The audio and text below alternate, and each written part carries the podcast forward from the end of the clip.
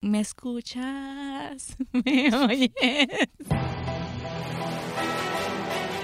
Bienvenidos al podcast de Guapa Deportes. Les habla Carla Pacheco en compañía de Julio Ponce y estoy bien propia. Iba a decir, pero ¿por qué tú estás hablando así?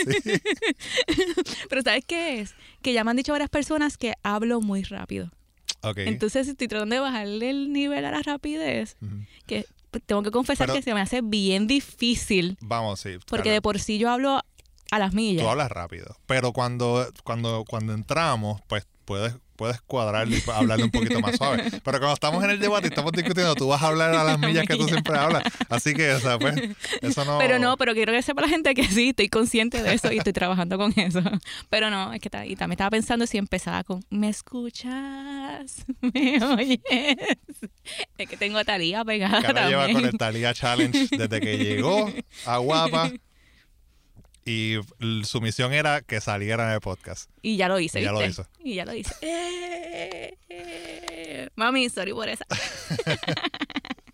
Le recordamos a las personas, si usted es, se suscribió ya a este podcast, le damos las gracias. Si no lo ha hecho o si conoce a alguien que no lo ha hecho todavía, recuerde que se- lo puede hacer en Apple Podcast, también en la aplicación de Google, Google Podcast, también le puede dar follow en Spotify y ahí en la de Apple nos deja las cinco estrellas, nos deja su review, nos habla y si quiere también hablar con nosotros puede seguirnos en las redes sociales arroba guapa deportes en Facebook, en Twitter, guapa deportes en Facebook y arroba guapa TV en Instagram. Y vamos a lo que vinimos. Hoy hablamos de mucho baloncesto y también de un poquito de béisbol porque no podemos Sí. no podemos no hablar de béisbol. Exacto. Porque si estoy yo, mm, es muy raro que no se hable de béisbol. Vamos a hablar con quién? Con el ramo opina. es que si digo el nombre, nadie lo conoce. Sí. Pero vamos a, vamos a estar hablando de las semifinales del BCN, también vamos a, a- a tocar sobre el centro básquet y como dije, un poquito de béisbol, Eddie Díaz, Eddie Rosario, un par de gente por ahí más. Y ya se acabó. Vamos a empezar con el.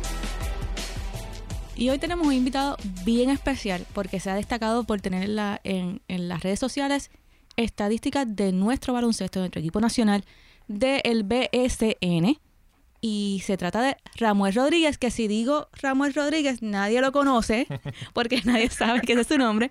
Y voy a, voy a hablar por el, vamos a ponerlo así, por, por cómo todo el mundo lo conoce en las redes sociales, y es el Ramo Opina. ¿Cómo estás, Ramo?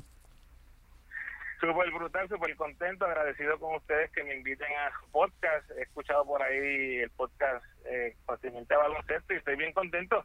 Vamos a hablar de básquet. Vamos a hablar de básquet. El BCN está ya en las semifinales. Ya se dio ese primer partido entre Bayamón y Quebradillas. Quebradillas le dio el primer pescozón al, al guapetón del barrio, que, que es Bayamón. Eh, pero vi- vimos en un momento dado este como que Quebradillas eh, se vio bien dominante ante Bayamón. Esa es la, te pregunto desde tu, desde tu punto de vista, ¿esa es la tónica que debemos estar viendo a lo largo de toda la temporada o esto, esto va a ser una serie nivelada? No, no, yo espero que sea una serie nivelada. Yo entiendo que se verá siete juegos. Lo que vimos anoche en el primer partido realmente fue un problema bien grande la defensa de los vaqueros. No, no ajustaron nunca al triple de los piratas. Este, Mike Rosario tiró de cinco ocho de, de tres puntos, 63%, cuando toda la temporada ha estado en los treinta y pico bajitos. Viene del round robin donde tiró 31% y lo dejaron libre anoche. Rayson Terry, cuatro triples en cinco intentos. O sea, Bayamón no hizo el ajuste y además de eso, bien atípico de los vaqueros, ellos promediaron 10 errores por partido en el round robin jugando de local. Anoche hicieron 18 tenover que prácticamente le dieron el juego a los piratas. Desde ese punto de vista tiene que ver muchísimo más control del balón, muchísimo más movimiento del balón. Yo creo que eh, igualmente de- Damian James dio un 9 tenover entre ambos, entre los refuerzos, inaceptable a estas alturas. Muchas cositas que pueden mejorar. La ofensiva de los vaqueros estuvo ahí, pero en general ese manejo del balón fue muy pobre para los vaqueros. Cositas que ellos pueden arreglar para el, eh, para el próximo juego y la serie. Desde tu punto de vista, ¿cuál debe ser? eh, sabemos que, que hubo ese, ese colapso de la, de la defensa en ese primer partido, pero ¿cuál tú entiendes que debe ser la clave para que Bayamón saque, este, saque, saque esta serie ante Quebradillas, que son los campeones. Mira, a mí me gusta mucho lo que hizo Ismael Romero durante la temporada regular. Eh, fue bien agresivo cerca del canasto. Anoche, solamente ocho intentos de, de campo. Yo creo que tiene que ser muchísimo más eh, agresivo el, en conjunto y con Ismael Romero. Este, buscar el, el balón abajo con el con James, con, con Romero, imponer ese juego en la pintura, porque los piratas, lo que hemos conocido por estos últimos años, no les gusta tanto el juego físico. Jorge Bryan no es no es un juego que él persigue, ese juego físico. Apenas tres, eh, eh, bien pocos intentos anoche Jorge Bryan no es una persona que busca muchísimo el lado cerca del canasto y yo creo que indudablemente si los vaqueros logran explotar esa agresividad cerca del canasto, el triple va a estar ahí. Ellos han demostrado que tienen el triple en sus manos durante la temporada este 17 y 2 han tenido cuando lanzan por encima del 40%, 17 y 2. Y fíjate que anoche lanzaron por encima del 40% y pierden el juego meten sobre 90 puntos, pierden el juego. O sea que en la defensa, obviamente, es ajustarle, ajustarle la defensa y en ofensiva, mi opinión es que tienen que buscar más a lo que es Ismael Romero, a Diego en la pintura para provocar que los hombres grandes de los piratas tengan faltas personales. Ya te pregunté por Bayamón, tengo que hacer lo mismo por Quebradillas, porque si no los fanáticos de los piratas me acribillan. Dime cuáles son las claves para, para entonces Quebradillas eh, sacar esta serie, esta serie ante el, uno de los equipos, o el equipo, vamos a ponerlo así, el equipo más dominante en esta temporada? Pues mira, para los piratas obviamente va, de la mano de, de Rayson Terry. Eh, Rayson Terry lo que ha hecho esta temporada en el BCN ha sido una cosa, o sea, exageradamente brutal. Ha matado la liga, todos los equipos, y ha dado eh, hasta dentro del pelo a todos los equipos. Así que yo creo que Terry eh, tiene que ser esa primera alma, va a ser esa primera alma. Eh, si ellos logran mantener a Terry con esa ofensiva, que dicho sea de paso, tiene que ser el enfoque de, los vaqueros en detener a Terry. Eh, Terry tiene que ser esa primera opción, pero la segunda opción, ¿quién va a ser esa segunda opción? Ahora mismo se fue Holloway. Eh, Bimbo Calmona está jugando excelente. Mike Rosario entró jugando muy pobre a la semifinal eh, del round robin y ya demostró que puede eh, tener puntos en sus manos que yo pues, yo entiendo que ese juego le tiene que dar mucha confianza a Mike Rosario así que para los piratas teniendo a Terry como primera opción y, y punta de lanza él va a estar él tiene sus números pero quién va a ser esa segunda y tercera voz tienen que ser tiene que ser Mike Rosario tiene que ser Bimbo Carmona Corey Fisher no es tu Holloway Corey Fisher es un buen armador, pero esas voces tienen que ser Mike Rosario, su efectividad en el triple y Bimbo Carmona, como lo hizo anoche con el doble doble y una defensa excepcional en jugadores como Galindo, como James. Lo mencionaste ahora, pero anoche como que no le hizo mucha falta, bueno, este primer juego, perdón, este primer juego, no, como que no hizo mucha falta a Holloway, ¿no? A los piratas. Bueno, eh, algo bien positivo para ellos es que Fisher ya jugó con ellos. O sea, mm. no estamos hablando de un refuerzo que viene, eh, que desconoce el equipo. Claro, él ya, él ya estuvo acoplado en un tiempo y Quebradilla jugó muy bien con él. Tuvieron marca de 6 incluso venciendo a los vaqueros en una ocasión durante, mientras él estuvo con los piratas. O sea que eso es algo bien favorable para Corey Fisher porque ya el equipo lo conoce. Él sabe, las piezas son las mismas, los roles son los mismos o sea, él no está entrando en una en una situación desconocida, él está, él está entrando en una situación que ya conoce, bien favorable para él, él lo que tiene es que alimentar, alimentar a Terry, alimentar a Jorge Bryan, alimentar a Bimbo, a Microsario, y si vienen hitiendo la bola como hicieron anoche, o sea, va a ser bien difícil. Dime tú quién pierde, tirando 52% en triple. O sea, lo que ellos tiraron anoche fue un recital eh, eh, de campo, su tercera mejor noche, su tercer mejor partido en porcentaje de campo en toda la temporada, fue anoche, y fue en territorio ajeno, o sea que bien, un, un primer paso para los piratas espectacular, para nada han extrañado a Holloway hasta el momento. Ahora pasemos entonces a la otra serie que, que- que debe estar empezando en, en- en la noche en que estamos grabando este podcast. Y es la serie entre los Leones de Ponce de Julio y los Capitanes de Arecibo. ¿A quién tú le ves mayor ventaja en esta serie, Ramón? Bueno, yo le veo más ventaja a Ponce y lo veo en, en diferentes aspectos. Lo primero es que eh, este este sabor de venganza que tienen que tener esta, esta esta sed de venganza porque los últimos dos años han sido eliminados por los capitanes de Arecibo. Han sido eliminados en cuartos de final. O sea que esto es un es un factor adicional a lo que tal vez digan los números o diga lo lo que ha sucedido hasta el momento esta temporada. Eso es un aspecto bien importante.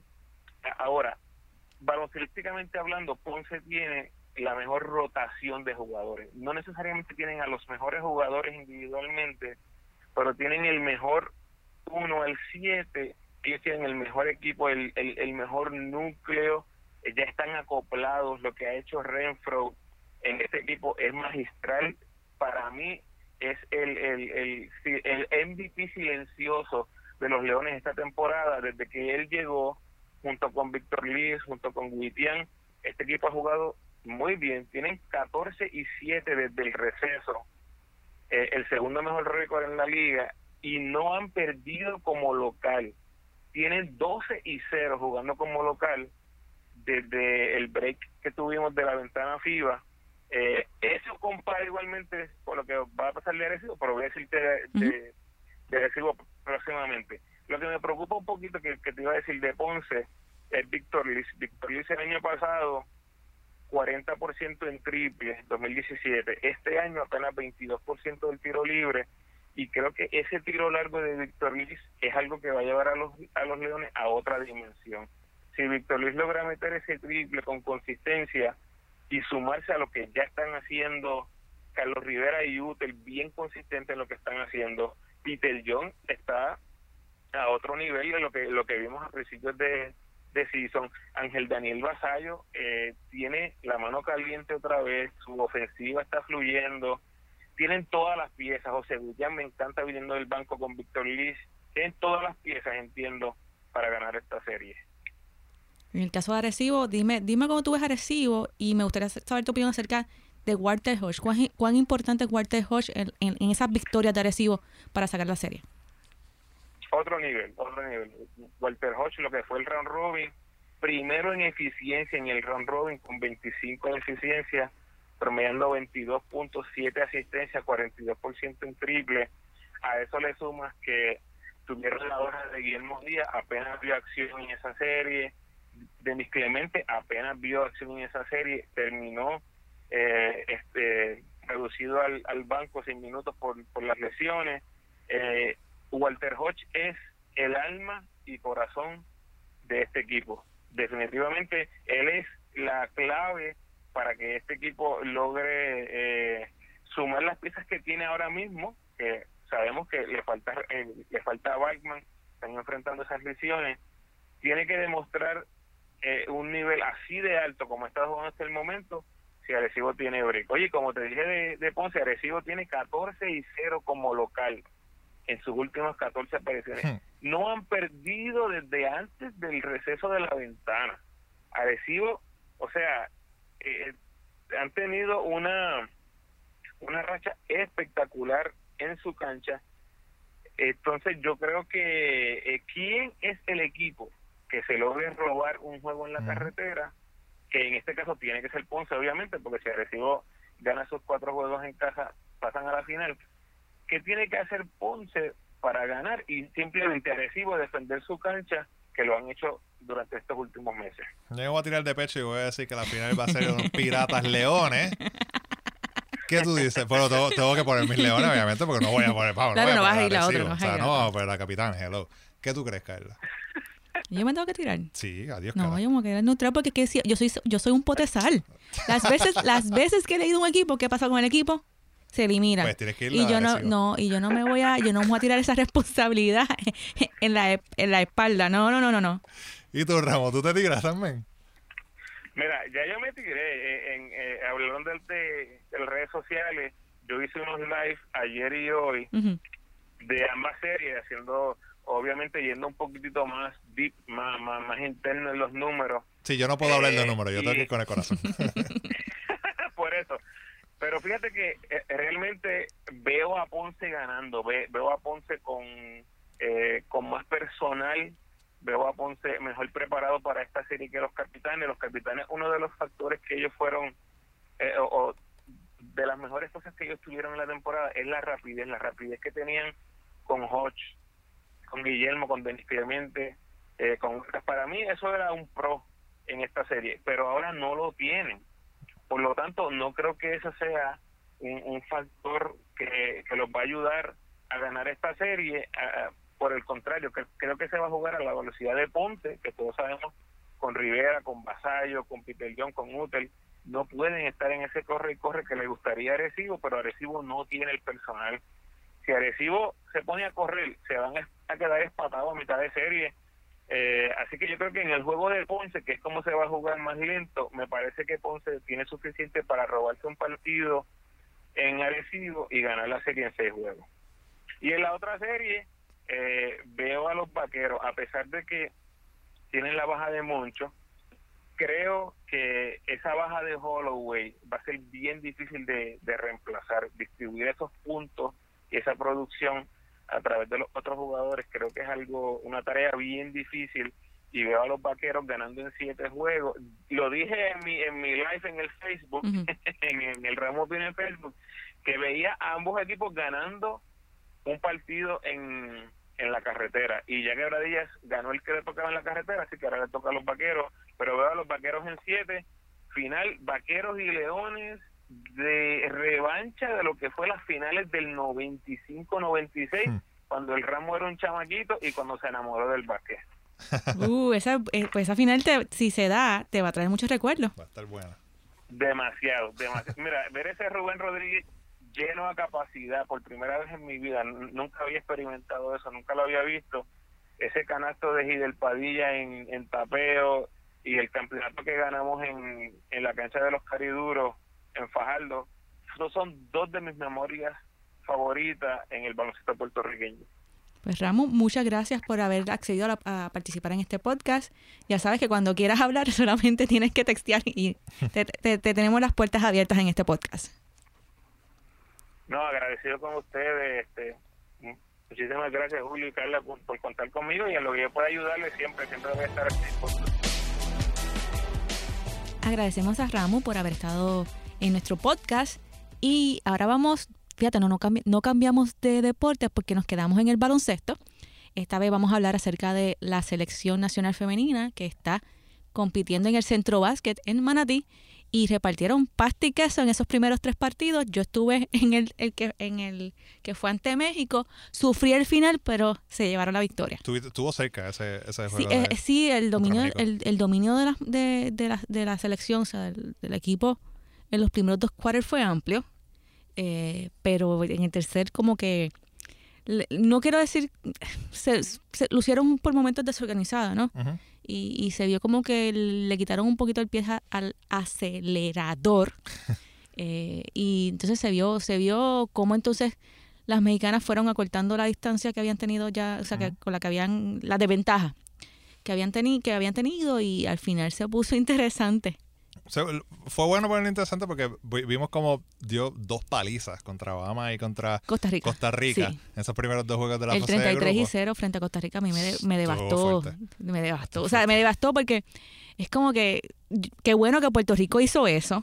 Pero también como que yo no quiero que el rival no me presente nada. o sea, no me meta uno. O sea, por lo menos uno.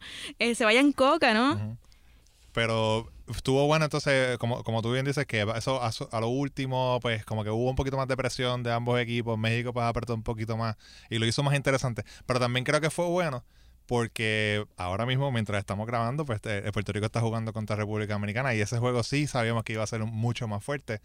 Y pues como que no creo que hubiese sido de, de beneficio para las muchachas jugar tres juegos bien fácil y de repente Toparse con el fuerte. Ya, Exacto. O sea, como que ven dos juegos más fáciles y después, bueno, luego venir uno que fue un poquito más difícil. Y ahora en semifinales, obviamente, buscando esa medalla de oro que se va a estar jugando el viernes allí mismo en Manatí y transmitido también por Guapa Deportes. Sí, todos los partidos son por Guapa Deporte y los puedes también ver por el Facebook. Facebook Live, sí. Facebook Live, así que si no, no, no hay excusa para no, para no ver las muchachas. Y yo me disfruto el juego de Yolanda Jones. Todo el mundo sabe que esa es mi jugadora favorita en la selección. Eh, me gusta, me gusta la manera en que se en que toma posición en la pintura, cómo domina la pintura, cómo también cocotea debajo del canasto sin que se den cuenta. Eh, y me gusta todo eso. Sí, esos fouls discretos, ¿verdad? Esos fouls discretos, sí, sí, esos fouls- ese, ese codazo, el examen Pero- físico, ese tipo de cosas me, me gusta, me gusta verle Yolanda. Hay un montón de jugadoras que, que, que son bien interesantes. Obviamente las locales, ¿verdad? Está Daishali Salaman, que, que sabemos que es esa, esa chispa del equipo. Tenemos a, la, a Michelle González, que, que mira qué- brutal. Por la mañana juramenta como licenciada y por la noche está zumbando Jugando. triples ahí y, y ga- y ganando. O sea, eh, Pamela, Pamela Rosado, Rosado. eh, Ali Gibson, que cuando está caliente de tres nadie la pare. Eh, Jasmine Watney, que sabemos que es la eh, jugadora de WNBA. Un montón de jugadoras, eh, Jones, que son bien interesantes y, y- y da gusto de verdad eh, verlas. Y es un equipo que se ve que está bien unido. Y se conocen muy bien y, como estábamos hablando antes, ¿verdad? Que, que a, a Jerry Batista le gusta que pasen mucho la, bola, sí, antes, el, antes de el guerrilla basquetbol eh, No en, va mucho en la selección femenina no va mucho con el dirigente y en la selección femenina no lo vas a ver. Y, O sea, vas a ver, vas a ver el, el- el juego de sistema, Claro. el juego de pase. Y que es lo eh, que manda FIBA también, porque o sea, Claro. ya en liga local pues se puede jugar un poquito más guerrilla, pero ya FIBA cuando llegas a ese a ese nivel pues es un poquito más de vamos a jugar así, tenemos que tener este sistema. que los varones te escuchen. no, y para la gente que no o sea, la, la gente que se pregunta qué qué jugar el sistema, qué jugar FIBA, vean, vean cualquier juego de la selección, así que eh, eso, eso es lo que manda, o sea, lo que manda este tipo de torneos Ujú. y lo que, como dije anteriormente, los varones como que no se lo meten en la cabeza. De 40 minutos como que hay unos cuantos que sí se juegan se juegan con el sistema, pero de repente Nos no volvemos sé, unos loquitos. llega ese de, de- de ADN, El ADN boricua. boricua, desde de, yo la cojo, Sí. yo la driveo, yo la zumbo y no importa qué, y pues ahí se nos se colapsa todo. Y sufrimos y nos vamos en la montaña rusa hacia abajo. Hacia abajo. Pero me fui, me fui, me fui en brote. Me fui en brote. Pe- Ahora de baloncesto pasamos entonces al béisbol. Exacto. Eh, No podemos parar de hablar de béisbol. no, porque es que si no me siento rara, me siento extraña, siento que no soy yo y tengo que seguir, tenemos que seguir hablando acerca de, de- de Boston. Boston puso ya, ya, ya obtuvo su victoria número 90. Eh, tiene récord de 90 y 39. No me digas que aquí hay un bostoniano. No, ahí creo que no le gusta. ah, ok, me, me imagino que es yanquista. Es yanquista, Sí, ¿verdad? sí. Sí, por eso, una cosa va, va con la otra. Y hay que decirlo, eh, estamos en agosto y ya ellos les faltan tres victorias para igualar, igualar el récord que tuvieron el año pasado. Y, o sea, vamos, tres victorias al ritmo que van. Han ganado, de los últimos días han ganado seis, han perdido cuatro. Eh, perdieron tres corridos y fue, tengo, tengo una amiga que, que es fan de, de los rezos y perdieron tres corridos. Estaba como que, ¿qué es esto? Algo que, no, no habían visto. Es como que, wow, ¿qué es esto? Pero, eh, pero sí, o sea, tres victorias para todo el tiempo que falta. Boston va en, en tremendo eh, eh, eh, pasos para llegar a esa, a esa para llegar a esas 93 victorias. Se- no creo que lleguen a, ese- a romper, como estábamos hablando Ajá. hace cuanto- unos cuantos podcasts, a romper el récord de los marineros de 116, a menos que se vayan en una racha estúpida y ganen como, como 12 corridos, una cosa así. Pero que es posible. Pero ahora, obviamente, en estos últimos meses de, esto- de, de competencia, se pone mucho más fuerte los equipos que no están en la, en la, en la contienda para, para playoff, pues dicen, si no puedo, si no puedo llegar a playoff, pues entonces me gusta arruinarle los planes Sí, de los playoffs a los convierten en próximos. polilla y, daña ropa. Dañar- esos, esos Tampa Bay, esos Baltimore Orioles que, que están en división, obviamente, que son, son juegos que cuentan para la división, pues le podrían dar un poquito de, de, de pelea a los restos, a los Yankees también, que esa, esa pelea por el wildcard está, Sí, está, está, está nasty. Sí. Ah, eh, eh, nuestro, nuestro nuevo ingeniero no sabía, pero este es el podcast oficial, no oficial de los marineros de Seattle. Aquí somos dos fanáticos de Seattle, así de que Seattle, eh, sí, lo sé. Tú eres yankee, o sea, no entiendes por qué y somos perdedores. Sí, lo sé, somos perdedores. Pero sí, lo- lo- este es el podcast oficial. pero esa lucha por el por el segundo comodín, ese segundo wildcard, pues está bien difícil porque ahora no solamente pues está está los Yankees allá arriba, pero Seattle está en la pelea. Oakland de repente apareció y que no para mí, o sea, como va, la, como va la cosa, yo creo que Oakland puede destronar a Houston en esa... Oakland puede ganar, ganar, la, ganar la, la- la división, y entonces ser Houston entonces el que vaya por la pelea de Wild Card. Sí, exacto. Así que ese wildcard está bien, esa pelea va a estar bien interesante. Eh, y, ¿qué más? Tenemos que hablar de alguien que no hemos hablado mucho en este podcast. Espérate, eh, ¿me lo estás diciendo, ok, me lo estás diciendo sarcásticamente o me lo estás diciendo No, en te- serio? te Me lo estás diciendo en serio. Ah, bueno, es que hay, exacto, hay dos temas. Sí. hay- Vamos a hablar de eso, Edwin Díaz, que por hablamos eso, de él por toda eso, la por, semana. por eso. Hablamos del, es verdad. Sí. te- pero ahí, ahí hay un problema. La gente puede criticarnos a nosotros. ¿Por qué? Porque es la conexión en, en el hecho de que somos fanáticos de los marineros y estamos empujando a... Bueno, sí, pero a la misma vez tienes un tipo, o sea, eh, tiene 48 juegos salvados. Sí, es vamos, verdad, hay que no, hablar de eso. hay que hablar, que hablar. Hay que hablar de eso y hay que hablar que también que llegó a su, a su juego salvado número 100 en, la- su carrera. Vamos, o sea, 100 juegos salvados con los nombres que está. Acaba de romper el récord de, de, de los marineros de, de juegos salvados en una temporada con 48. Lo tenía Fernando Rodney, ¿verdad? Fernando Rodney va al ritmo de ganar, a, a salvar más de 60 juegos y Seattle no sigue perdiendo, por favor, gracias. Así que Háganos ese favor a nosotros los fanáticos, Por por, favor. favor. ¿Sabes que estoy en un, en un grupo? Después te, te digo, estoy, estoy en un grupo ah, linkeado, o sea, que está, que está unido a la cuenta de ellos en Facebook. Ajá. Y está interesante la discusión. Ah, no, yo, yo sigo Reddit, eh, el Reddit de los Mariners, y es, es bien, es, es bien intenso. Sí, lo que se habla ahí. están, están interesantes. Sí, porque es como que cuando ganan es como que Dios, ah, que somos el mejor equipo, y cuando pierden es como que ya voten a todo el mundo. Porque somos fanáticos. Ajá. Sí. Pero el que, de quien no hablamos mucho en este podcast es de Eddie Rosario. Los Twins ahora mismo no están El, en- el bandido. el bandido.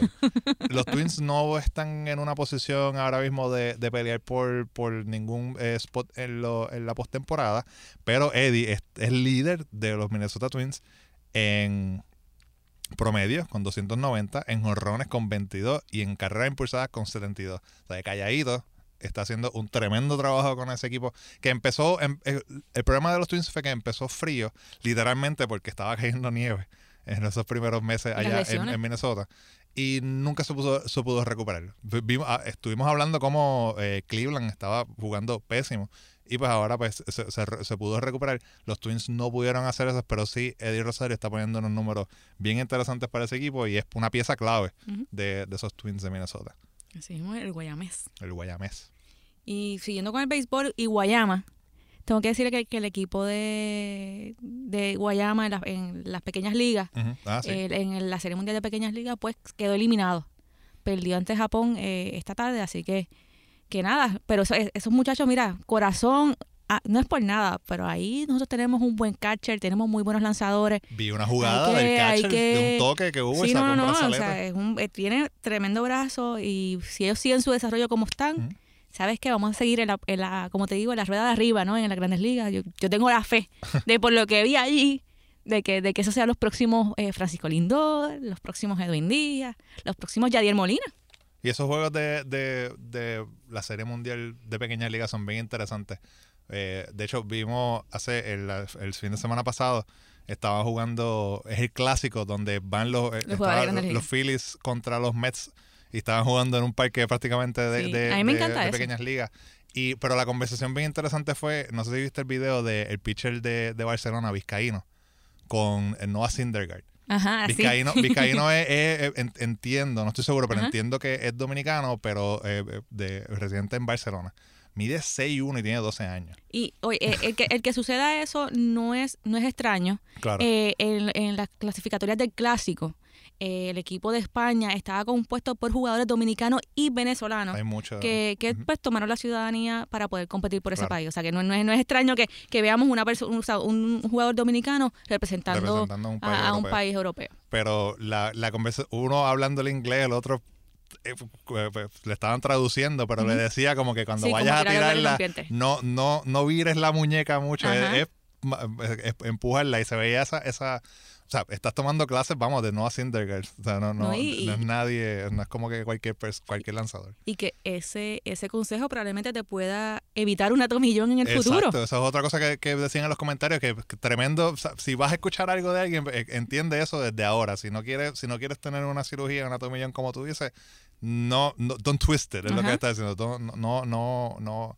menejes esa, esa, esa muñeca, es empujarla para, para abajo. Es el principal error y que, y que por eso es que se ha disparado la, la Claro. tomillón eh, en jóvenes y en las En ya, tuvimos un podcast con José Cruz acerca de la tomillón, así que si quieren revisen un par de podcast para atrás y búscalo por ahí, escuchen esa conversación. con- de, de Shohei Otani. Y esa, eh, que ya regresó. está- bueno, no está lanzando, pero está bateando. Sí, no, porque es que eso no iba Y él lo había dicho, de repente también él lo dijo que, que si, si, no, si no lanzaba, que podía llegar ya para agosto. Y así mismo fue. Así que Lo que estaría interesante es qué va a pasar la temporada que viene. sí, va a ser bate solamente. Exacto, va a eso- ser eso es lo- porque-. Porque entonces, si va a ser solamente eh, bateador, eh, quiere decir que la lesión es más seria de lo que, de lo que todo el mundo piensa. Claro. Y que en efecto la tomillón es necesaria. Sí, o sea, en algún si vas a querer, si quiere lanzar en algún momento, me imagino que va a tener que. Va a tener que perder un año, que porque lo mínimo, lo, lo mínimo que tú pierdes es un año completo en la tomillón, así que... Pero nada, otro que regresó, ta- estamos hablando de los angelinos y regresaron de lesión. René Rivera regresó hace, Sí. hace una semana y en su primer partido con este cuadrangular. En su primer partido, no, en- no es el primero. Es el prim- es- yo creo que fue el segundo o el tercero. Pero, pero con este cuadrangular. Pega un jorrón. Eso un jorrón y, y- es nuestro, ¿no? y es de los nuestros. Eh, y hasta aquí. No, tú, ¿no? tenías, tú tienes un chisme, un rumor por ahí. ¿Verdad? Que se, me, se, me, se me va, se, se me iba, se me iba la cabeza. Y tiene que ver con béisbol. Y es que la Liga Invernal está comienza el próximo 15 de noviembre. La Liga Invernal, la Liga de Béisbol Profesional Roberto Clemente.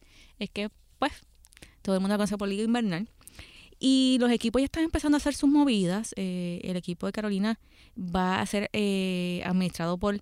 va- como te vi, la operación del equipo eh, le pertenece a la liga, pero el administrador del equipo, o sea, el, y el gerente general, son los mismos que designó, es uno que son, son los mismos que han tenido el equipo durante las pasadas, los pasados años y, es el- y son las personas designadas por el municipio de Carolina, porque la idea es que una vez el estadio, el estadio Roberto Clemente sea eh, remozado nuevamente, sabemos que por los tragos de María, pues Claro. el estadio fue está, está, está grave.